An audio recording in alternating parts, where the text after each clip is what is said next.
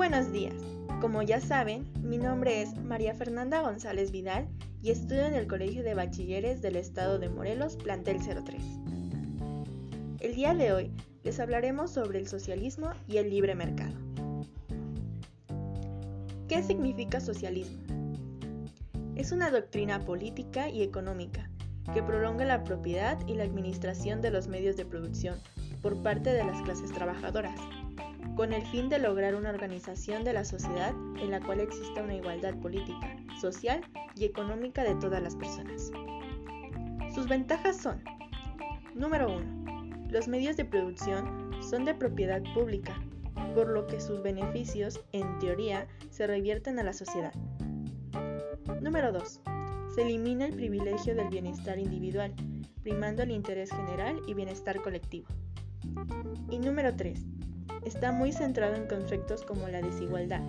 En otras palabras, promueve sociedades más igualitarias donde no existan diferencias notables en los niveles de renta de la población. Y ahora hablaremos de sus desventajas.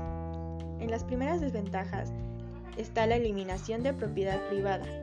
Podría eliminar los incentivos con los que cuenta el empresario para invertir, lo que podría llevarnos a una situación de menos bienestar, por la huida de los capitales. Número 2. Privilegiar el bienestar general. Por otro lado, también podría mermar la economía. En este sentido, la defensa de una sociedad igualitaria. Al no primar tanto la meritocracia, podría espantar el talento y el capital humano. Y número 3. Las desigualdades, como decíamos al inicio, en ocasiones son herramientas que, para el capitalista, permite el desarrollo y la libre competencia. En este sentido, una constante lucha por eliminar las desigualdades a largo plazo también podría fomentar la huida del talento.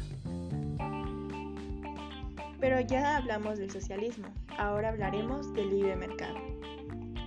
¿Qué es el libre mercado? Cuando hablamos del libre comercio o libre mercado, nos referimos a una dinámica comercial rígida por las llamadas leyes de la oferta y la demanda, es decir, por los factores que participan en el mercado, con las menores formas de intervención del Estado, como este regulatorio. En otras palabras, se trata de una situación comercial abierta, en las que las transiciones están poco controladas, mediante impuestos, restricciones y otras trabas artificiales. El libre comercio es una de las principales banderas del liberalismo, una corriente social, política y económica, nacida en torno a las revoluciones burguesas que marcaron la entrada del mundo en edad moderna. Ahora veremos sus ventajas del libre comercio. Los defensores del libre comercio se basan en las siguientes virtudes del modelo.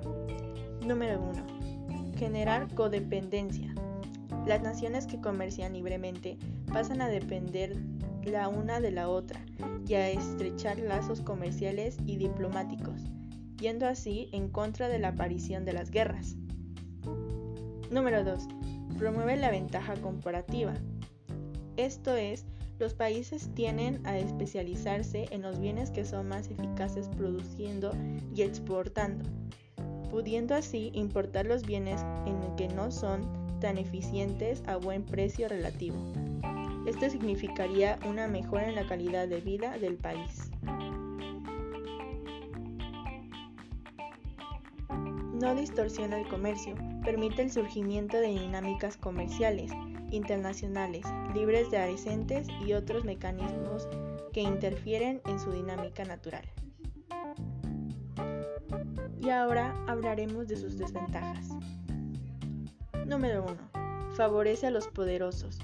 Los países comerciantes más robustos pueden beneficiarse de la no intervención estatal en la balanza comercial exterior inundando los mercados locales, ya que la producción nacional no logra competir en igualdad de términos. Número 2. Genera cambios vertiginosos, sobre todo en las plataformas de vida y de trabajo de los trabajadores, lo cual puede resultar en crisis futuras e impredecibles. Y número 3. No beneficia a los trabajadores, en los casos de no ir acompañados de un movimiento libre de trabajadores. Esto ha sido todo para el podcast de hoy. Yo soy Fernanda y espero les haya gustado. Hasta la próxima.